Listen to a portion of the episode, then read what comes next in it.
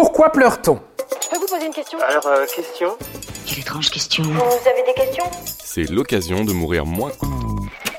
Quand vous tombiez de votre vélo enfant, votre mère vous disait sûrement Pleure un bon coup, ça te fera du bien.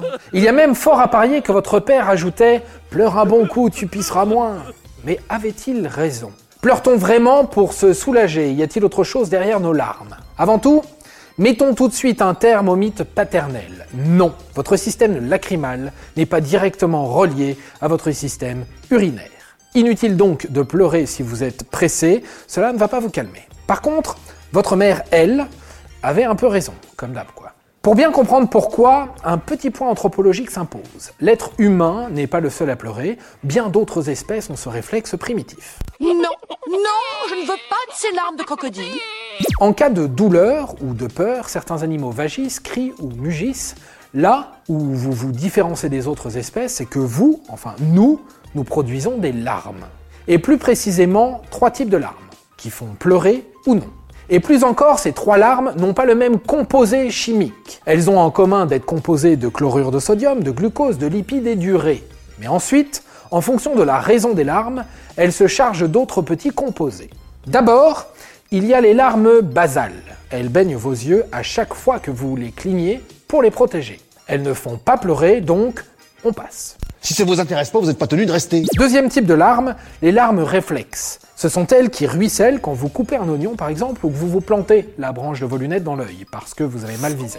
Oui, ça fait mal. Ce sont des larmes irritatives. Vous les produisez quand la surface de l'œil est endommagée par un élément extérieur.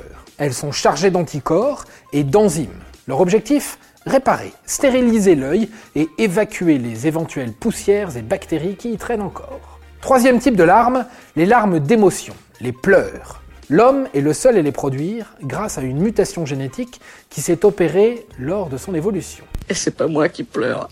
Alors comment ça marche? Une connexion neuronale s'opère entre les zones du cerveau responsables de la gestion des émotions et les glandes lacrymales. Résultat, vous ne sécrétez ces larmes que lorsque vous ressentez une émotion profonde comme la peur, la tristesse ou tout simplement la joie. Ok, très bien.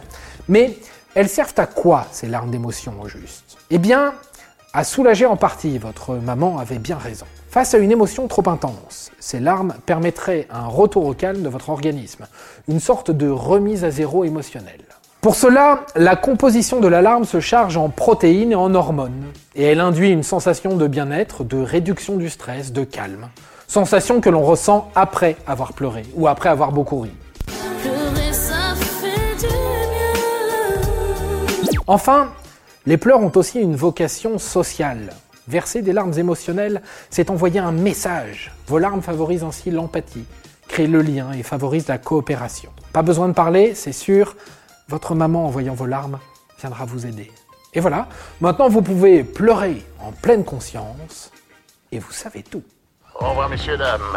C'est ça la puissance intellectuelle. Sapristi C'était un podcast de Genside. Attends, avant de partir, j'ai juste un truc à te dire. Viens découvrir notre podcast Sexo, la question Q.